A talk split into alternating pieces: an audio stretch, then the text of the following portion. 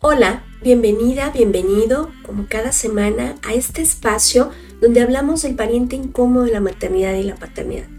Yo soy Georgina González, especialista en duelo gestacional perinatal y neonatal, y deseo que encuentres en este espacio un lugar seguro con herramientas prácticas que te ayuden a transitar tu proceso de duelo de manera respetuosa. Esto es Duelo Respetado.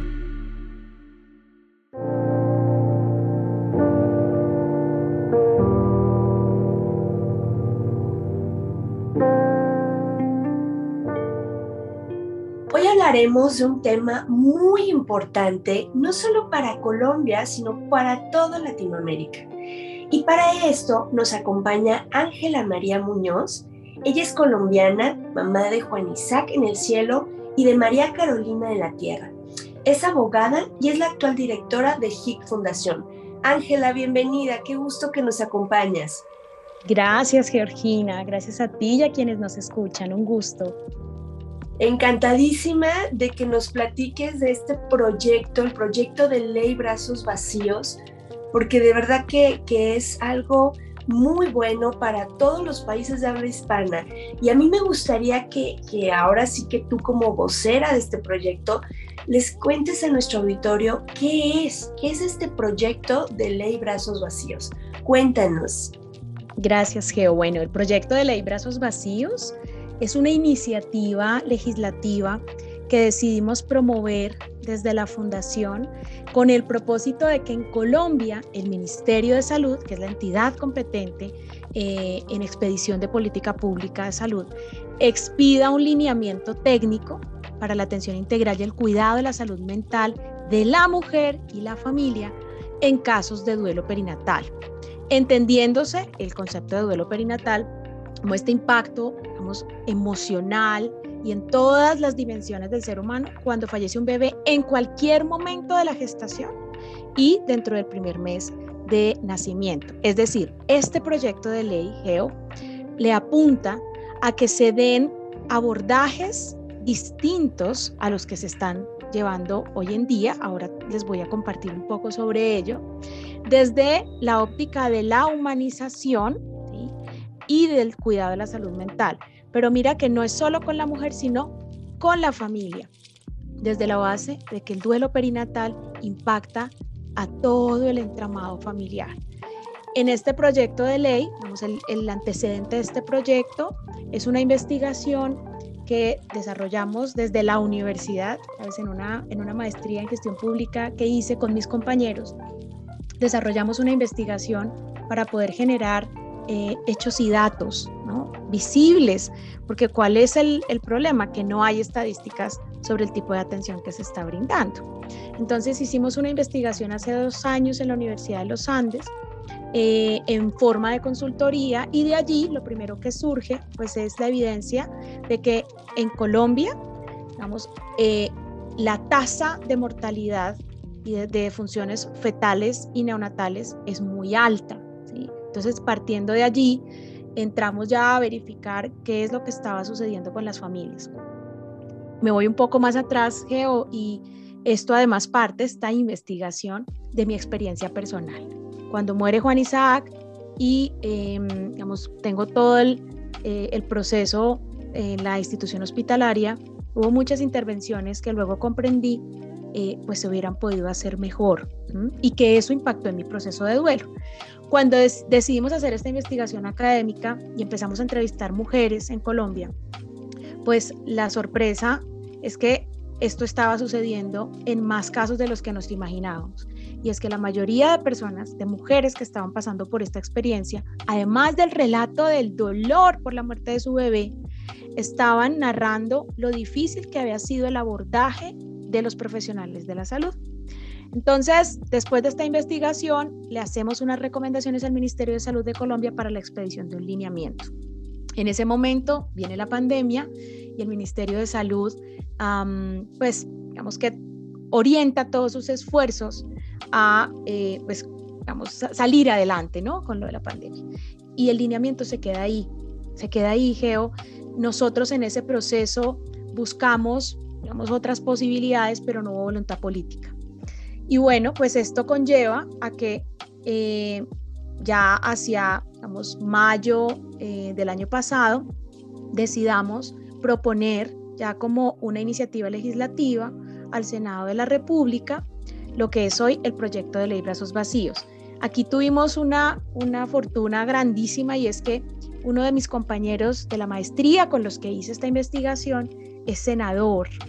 Entonces él escuchó a las madres en duelo, él escuchó los testimonios y él estaba desde el inicio, primero académicamente muy comprometido, pero cuando ya vio que el ministerio no avanzó, dijo, vamos a sacar esto como, como un proyecto de ley.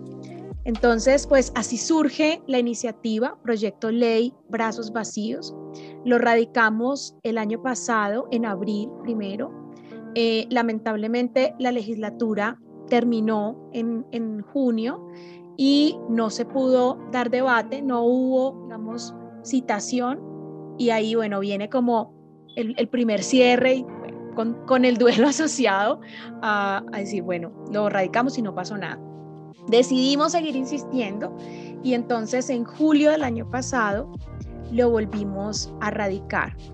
En Colombia hay dos cámaras, el Congreso de la República está dividido en dos cámaras, Senado, que es la Cámara Alta, y Cámara de Representantes, que es la Cámara Baja. Los proyectos pueden entrar por cualquiera de las dos cámaras. El nuestro entró por Senado. En julio del año pasado fue eh, pues radicado, se debatió en la comisión séptima, que es la comisión de salud, familia, digamos, es una comisión pequeña, eh, y fue aprobado por unanimidad. Yo no lo podía creer, no lo podía creer, fue aprobado por unanimidad. Luego, em, digamos, de esa aprobación pasamos ya a este año y eh, pues con la alegría que el 30 de marzo, la semana pasada, tuvimos el segundo debate ya en plenaria del Senado. Son 100 senadores, como los que componen la plenaria del Senado. Allí se eh, sometió a consideración de los senadores y fue aprobado nuevamente por unanimidad. Esto está diciendo, digamos, otra cosa a lo que antes venía presentándose y es el duelo perinatal es importante, la humanización es importante. Y bueno, pues vamos, vamos en, ese, en ese proceso. Eh, son cuatro debates los que debe surtir este, este proyecto de ley. Ahora pasamos a la Cámara Baja, que es la Cámara de Representantes. Tiene que pasar primero por una comisión, que es la Comisión Séptima, que es la que maneja salud, de nuevo, pero ahora en la Cámara Baja. Y por último, la plenaria de la Cámara, para luego ya ser sancionado como una ley por el presidente de la República. Wow, Ángela, qué, qué, maravilla todo este proceso, qué, qué pena que tengamos que hacerlo, ¿no? Desde la experiencia y la falta de propuestas desde la salud pública, pero al final sabemos que esto es así. Somos quienes hemos ya vivido algún tema relacionado con algún punto que hay que mejorar en temas de salud pública, pues quienes buscamos y promovemos estas mejoras es importante estos protocolos, esta, esta atención, como bien decías, eh, en tu experiencia, porque esto nos va a abrir eh, a un proceso de duelo respetuoso, a un proceso de duelo más integrado y con más apoyo. Eh, en, esta, en esta creación, Ángela, de este proyecto, ¿Qué, consideras tú que ha sido como las dificultades, aparte de, bueno, pues esa primera, ese primer portazo, ¿no? Que se recibió, pero ¿cuáles consideras eh, como ya en la parte social, qué han sido las dificultades a las que ustedes se han enfrentado, Ángela? Bueno, Geo, son varias, son muchas en realidad. Mira, la primera dificultad con la que nosotros nos encontramos cuando planteamos el proyecto eh, era esta, digamos, esta polarización que existe, creo que en la mayoría de los países, con respecto a lo que es, eh, los grupos pro aborto y los grupos en contra del aborto. ¿sí? Cuando nosotros planteamos este proyecto, eh, digamos, se vio en algún momento como que hablar de duelo perinatal, lo que hacía era, digamos, ir en, como, a favor, ¿sí? eh, de todo lo que es pro vida y en contra del aborto, ¿cierto? Porque estamos hablando del duelo, del vínculo, del amor, de la existencia de un hijo en la gestación. Eh, ahora, yo quiero aclarar desde ya, nosotros, digamos, con este proyecto ni buscamos apoyar ni buscamos ir en contra, ¿sí? Porque en realidad lo que buscamos es que todo ser humano que pase por el duelo de la muerte de un hijo, ¿sí? pueda ser acompañado de manera adecuada. Pero en ese momento, cuando arrancamos, todavía en Colombia, digamos, la discusión estaba muy fuerte. Em, hace poco en Colombia se aprobó el aborto, digamos, de manera libre hasta la semana 22 y a partir de la semana 22 con unas causales. Nosotros siempre hemos evitado salirnos de esa discusión porque en realidad, pues este proyecto, como les digo, lo que busca es el cuidado de la salud mental de quien está en proceso de duelo, ¿sí? Entonces, la primera eh, barrera, digamos, que se generó era el que se pensara que este proyecto, eh, digamos, podía amenazar, ¿no? Como estos intereses que se estaban presentando. Y pues tuvimos que hacer unas conversaciones y tuvimos que eh, explicar que nuestro proyecto, digamos, no tiene que ver con ello. Aquí es, hay un bebé que ya murió. ¿La mujer o la familia están en duelo? ¿Sí o no? Sí. Hay una manera distinta de acompañar. Bueno, después de eso, eh, el segundo como reto que se nos presentó fue sensibilizar, porque entonces nos decían, pero ¿para qué eso del duelo perinatal? Pues hay psicólogos en todas partes. ¿sí? Claro, lo que pasa es que no sabían que en las instituciones, digamos, los psicólogos que están acompañando estos procesos eh, no se encuentran formados en duelo perinatal, la gran mayoría. Eh, el Ministerio de Salud, por ejemplo, cuando llevamos los primeros, las primeras recomendaciones, dijo, no, pero si en las instituciones de salud deben haber lineamientos. Entonces, pues, oh sorpresa, que cuando hicimos los requerimientos de información en las clínicas y hospitales de Colombia, públicas y privadas, la gran mayoría no tenía lineamientos, no tenía formación. Y pues sumado a ello que en Colombia no existe ningún tipo de lineamiento, ni norma, ni política que hable del duelo perinatal. Es como si no existiera, ¿sabes? Es como si no se murieran los bebés. Entonces, claro, ¿qué nos tocó a nosotros pues frente a ese reto de sensibilizar y demostrar la realidad? Primero partir de las cifras, digamos, de las estadísticas de las defunciones fetales y neonatales. En 2020, en Colombia murieron 102 bebés por día.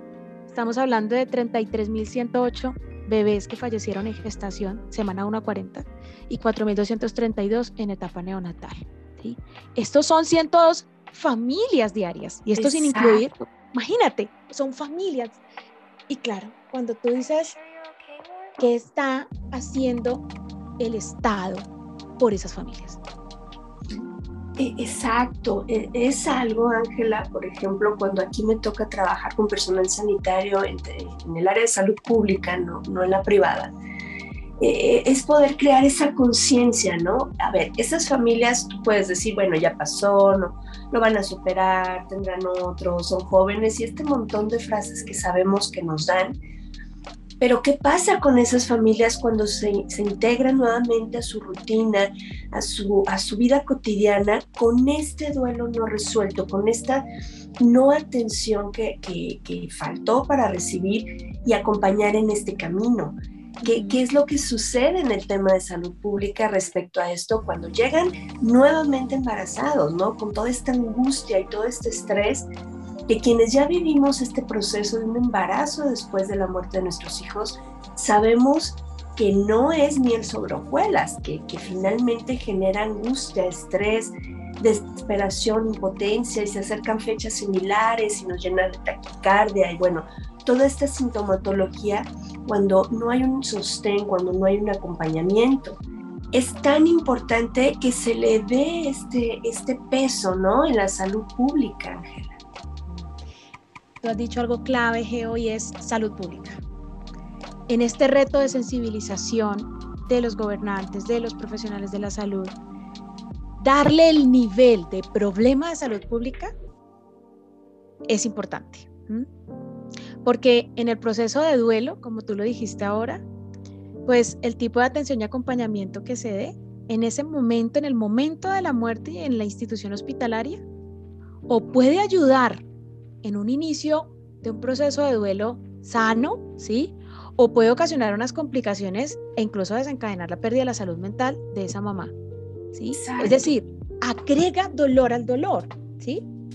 Entonces, cuando tú partes de las estadísticas del país y dices, mira, es que no son eh, 44.300, como lo llaman, ¿no? 300.000 eh, o, 40.000 fetos, ¿no? Exacto. lo dicen, ¿no? Que son 37.340 fetos. No, espérame. Es que son 102 mujeres y familias diarias duelando a sus hijos. ¿Y qué está pasando? ¿Y qué estamos haciendo? ¿Mm? Imagínate que en esta investigación, esto que yo te estoy compartiendo, la investigación hace parte de la exposición de motivos del proyecto ahora. Entonces es un proyecto de ley que tiene cinco artículos, pero tiene un documento de 50 páginas que lo sustenta, Geo, en donde nosotros, ¿sabes? Mostramos el problema, ¿sí? Donde les decimos, mire, hay unas prácticas contrarias a la humanización, ¿sí? Unas prácticas que están violentando, como no brindar apoyo psicológico en salud mental en el momento de la muerte. ¿sí? Exacto. No permitirle privacidad a la mujer obligándola a llevar el parto del bebé muerto en presencia de otras mujeres o de otras personas que distintas al personal de salud.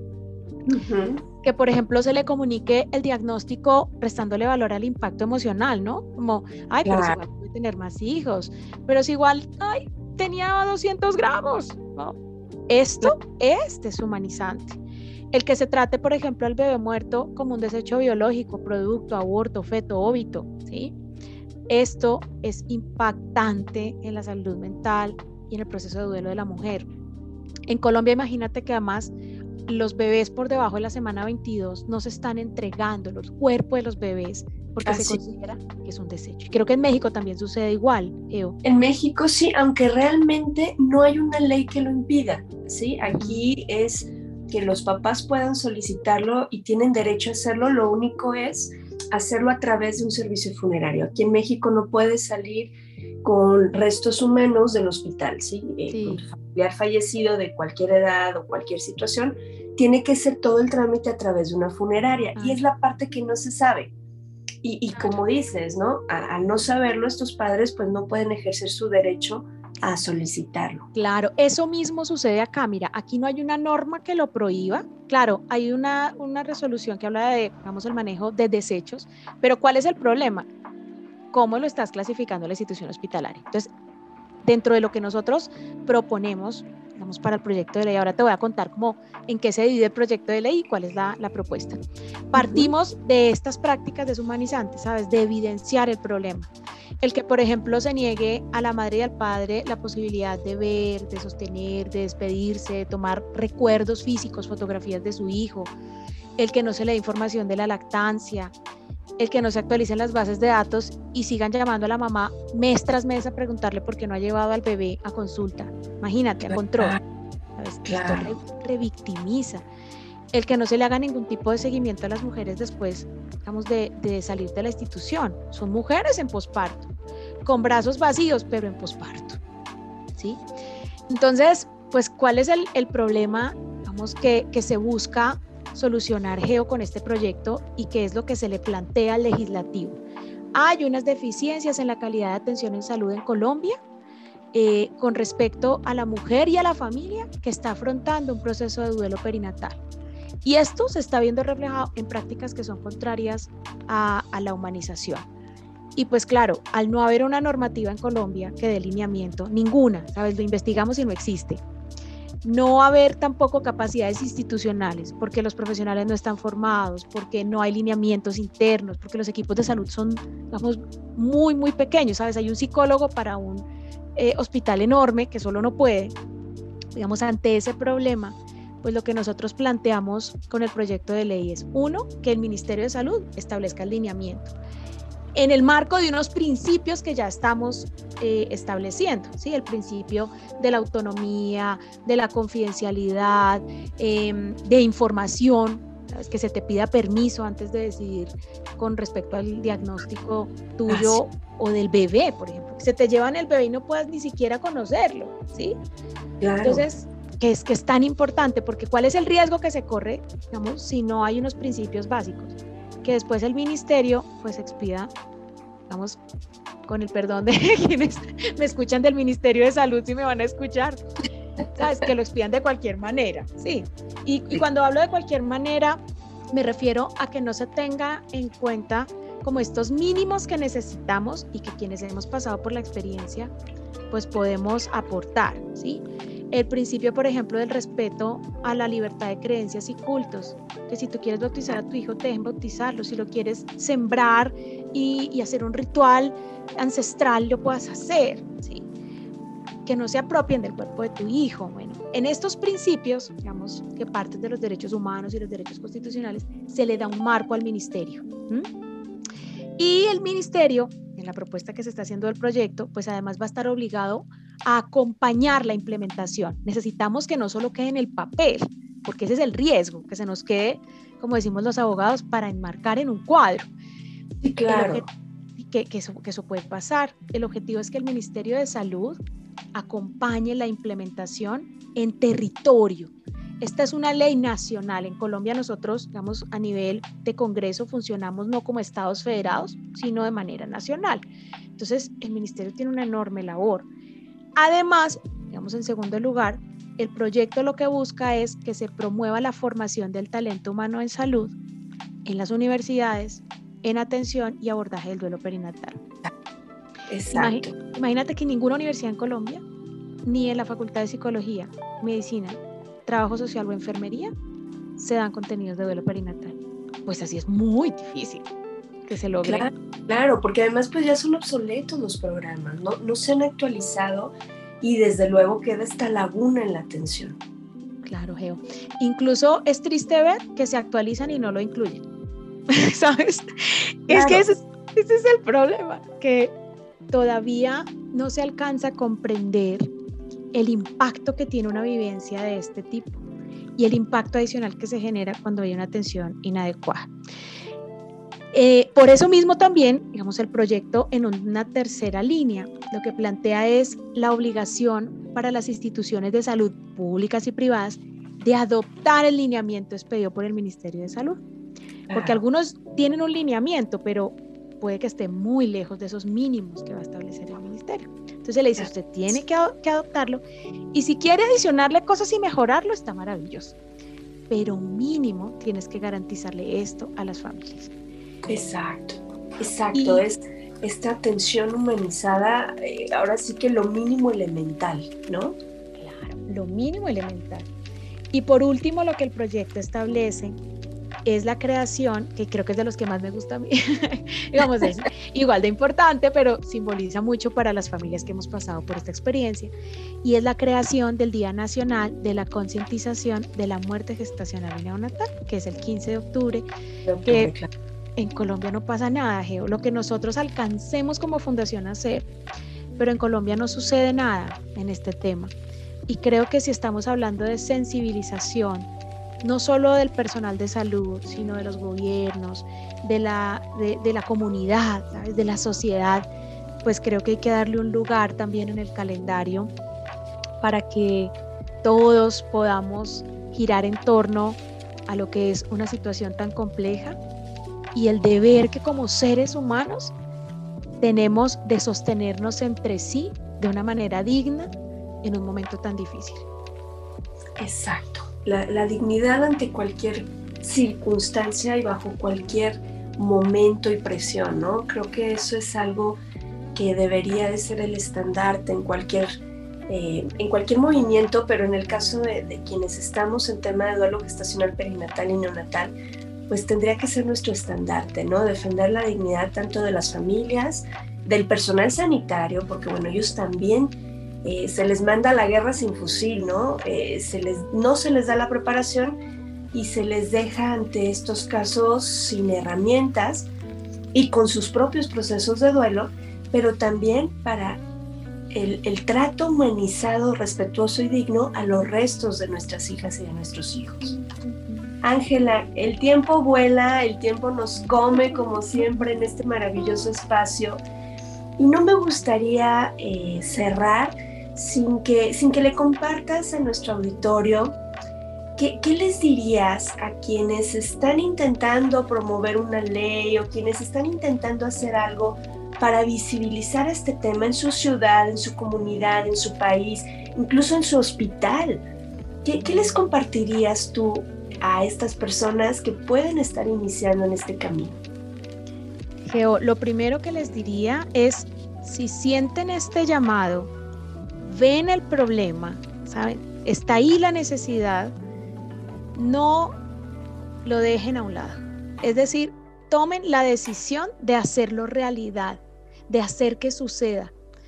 a veces nos da miedo pensar que lograr sacar adelante un proyecto de ley es algo imposible, digamos, tengo que llegar a muchas personas, me da miedo imaginarme nomás haciéndolo, pero en estos procesos lo primero que hay que tener, ¿sí? Es la certeza de que es necesario, ¿sí? De que hay un problema y que hay una herramienta y hay instrumentos para poderlo solucionar, ¿sí? Para poderlo mitigar.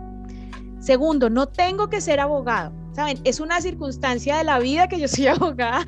Claro. Y que, digamos, mi hijo murió y todo esto se dio, ¿sabes? Pero es el caso, por ejemplo, de, de Ley Dominga con Araceli. Ella es un ejemplo de ello. Ya no es abogada y tomó la decisión de hacerlo realidad.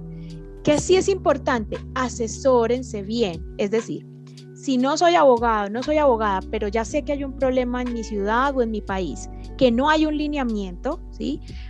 me asesoro de un abogado, me asesoro de profesionales de la salud, ¿sí? Para poder construir una propuesta seria, porque esas, digamos, ese es el otro reto, y es, tú puedes tener claro el problema, pero si no lo estructuras de una manera, eh, digamos, que sea fuerte, pues es más difícil que avance. ¿Qué es importante? sentarnos a bajar estadísticas, muertes perinatales, las muertes, digamos, neonatales, tasas de mortalidad perinatal. Primero, estadísticas, cuántos bebés están muriendo, cuántas familias están en duelo. ¿Hay o no lineamientos en mi país? ¿Hay o no formación en mi país? Es importante, digamos, que haya un proceso previo también de, de investigación, no tienen que ser años, ¿sabes? Con una información básica y concisa bien armada se logra. Y tercero, esto no lo podemos hacer solos. Geo, esto no lo hace Ángela, esto no lo hace HIC Fundación. Así es.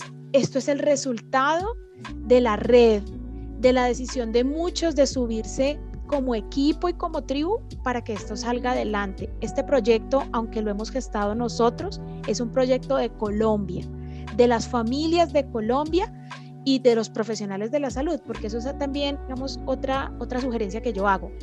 Si nosotros armamos un proyecto de este tipo, peleando con los profesionales de la salud, ¿sí? Digamos, acusando, pues es muy difícil, digamos, que también avance, porque aquí al final el objetivo del proyecto también es darles herramientas y formación para que lo hagan mejor y que ellos se suban. Este proyecto tiene más de 15 avales de agremiaciones médicas. ¿sí? Entonces, estamos arriba los padres, estamos arriba los profesionales, estamos arriba el gobierno. Digamos, volvámoslo un proyecto de todos, ¿sí?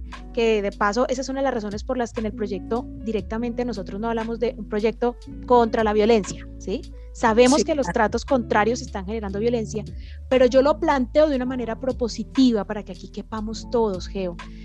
Y bueno, por último, eh, también quiero aprovechar para quienes tengan esta iniciativa, si en algún momento quieren conversar, eh, si quieren hacer preguntas, yo estoy en toda la disposición, Geo, pues de compartirles lo que hemos venido caminando. Esto todavía no ha terminado, no sabemos qué va a pasar, pero lo que hemos ido aprendiendo con mucho amor lo podemos compartir. Así es, así es, Ángela, y te lo agradezco que abras estos espacios, que, puedas compartir la experiencia. Efectivamente América Latina se, se mueve, se mueve, empieza Paraguay, sigue Chile, Argentina, ahora Colombia. Y bueno, en México nos tienen detenido un proyecto, pero esperemos que muy pronto podamos sacarlo a la luz y, y pueda empezarse a, a, trabajar desde otra manera en todo el territorio nacional.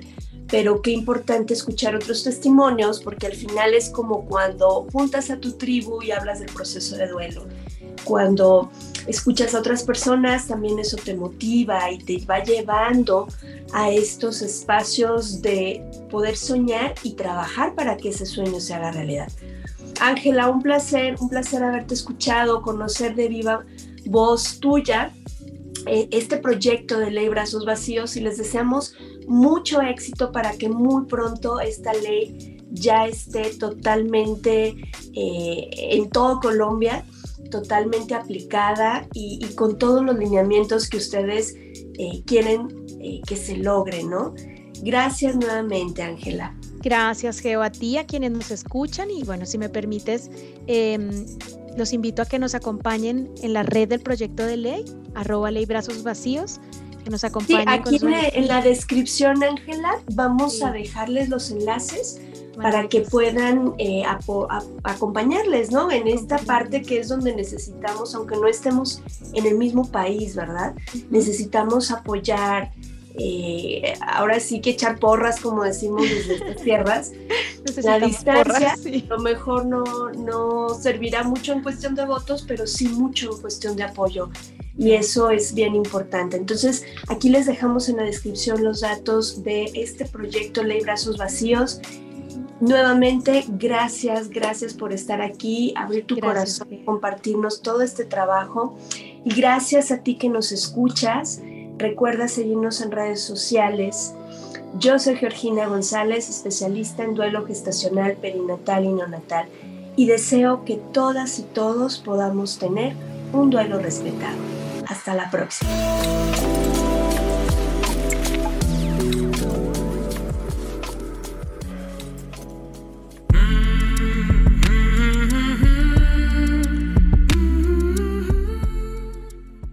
Programa es producido por Georgina González y Carla Rodríguez y narrado por mí, Georgina González. Recuerda seguirnos en redes sociales como Duelo Respetado.